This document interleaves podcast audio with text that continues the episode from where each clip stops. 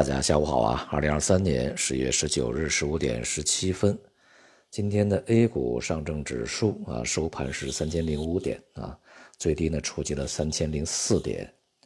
呃，距离三千点也就是五个点的距离啊。那么三千点保卫战，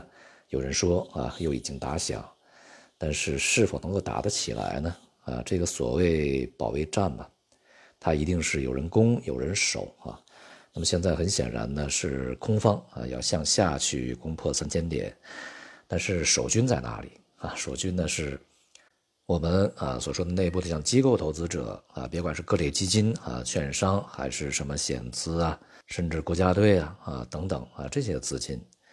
他们是否在当下这个水平在顽强的买入啊？当然还有其他的，比如说一些上市企业的大股东啊，一些这个战略投资者。他们在当下的水平是否再去大量的买入啊，增持回购，还是说啊，当前这个保卫战呢是只能指望这些散户在这块奋力去承接啊？那么散户很显然是不现实的啊。那么外资当然更不现实，外资今天流出了一百多个亿啊，从八月到现在，流出规模已经相当庞大了啊。在上述啊所有这些这个股市参与者之中啊，这个大股东啊。重要的战略投资者是里面最为重要的风向标，因为各类基金呢，它也是代人理财的啊，它的资金都是从这个普通的投资者老百姓手里面募集来的。尽管呢，从普遍意义上来讲啊，很多基金呢和这个上市企业之间也存在着各种各样的一些啊关系吧啊，或者说是猫腻啊，但总的来说呢，他们还是一个追涨杀跌啊，在这个时候啊。恐怕也是先去啊规避风险啊是比较这个明智的选择啊。那么如果说大股东呃认为当前的股价确实已经严重的脱离本公司基本面，呃，并且对本公司的经营前景充满这个乐观的呃展望和信心的话，那在当下应该是大手笔增持啊。事实上呢，今天的 A 股大跌也并不奇怪，因为隔夜的欧美股市是大跌的啊。那么今天的亚洲的大多数股市是大跌的，其直接原因啊是和债券收益率飙升有关系啊。近段时间，这个全球主要债券收益率都在这个大幅上涨啊，尤其是在呃近几个交易日，美债收益率已经十年期啊这个接近了。四点九七啊，也就是马上就要去触及五点零这样的一个非常重要的关卡啊，显示呢市场越来啊越去接受了未来利率将长时间保持高位啊，从而呢开始这个大幅度的呃修正自己之前所犯下的错误啊。再加上这段时间啊，美国国债的供应呢是相当庞大的，因此收益率这个飙升啊，对于市场的冲击是相当大的啊。直接冲击是使债券价格下跌，而这个间接冲击就带动美国的股市下跌啊。因为这意味着我们在之前讲过了啊，无风险收益率在上升，而这个经济前景却承压啊，企业盈利当然也随之会受到影响啊。所以说，对于风险资产而言，吸引力下降。资金啊，从而呢去流向避险资产啊，这就导致股市下跌。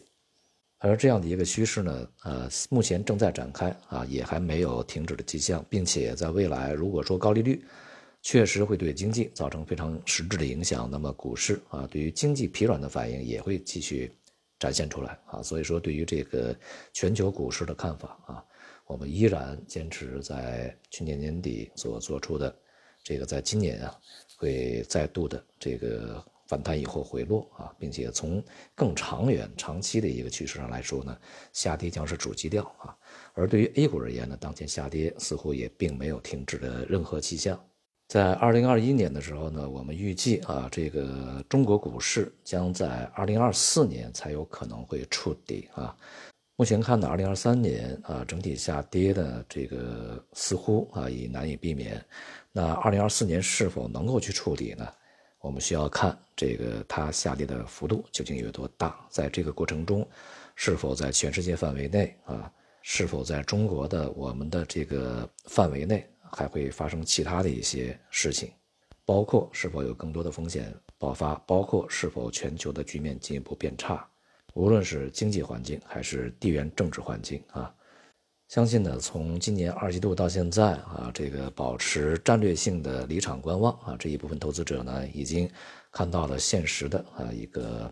好处啊，其实就是一个相对回报已经相当高了啊。如果你和股市整体大盘来这个来对比啊，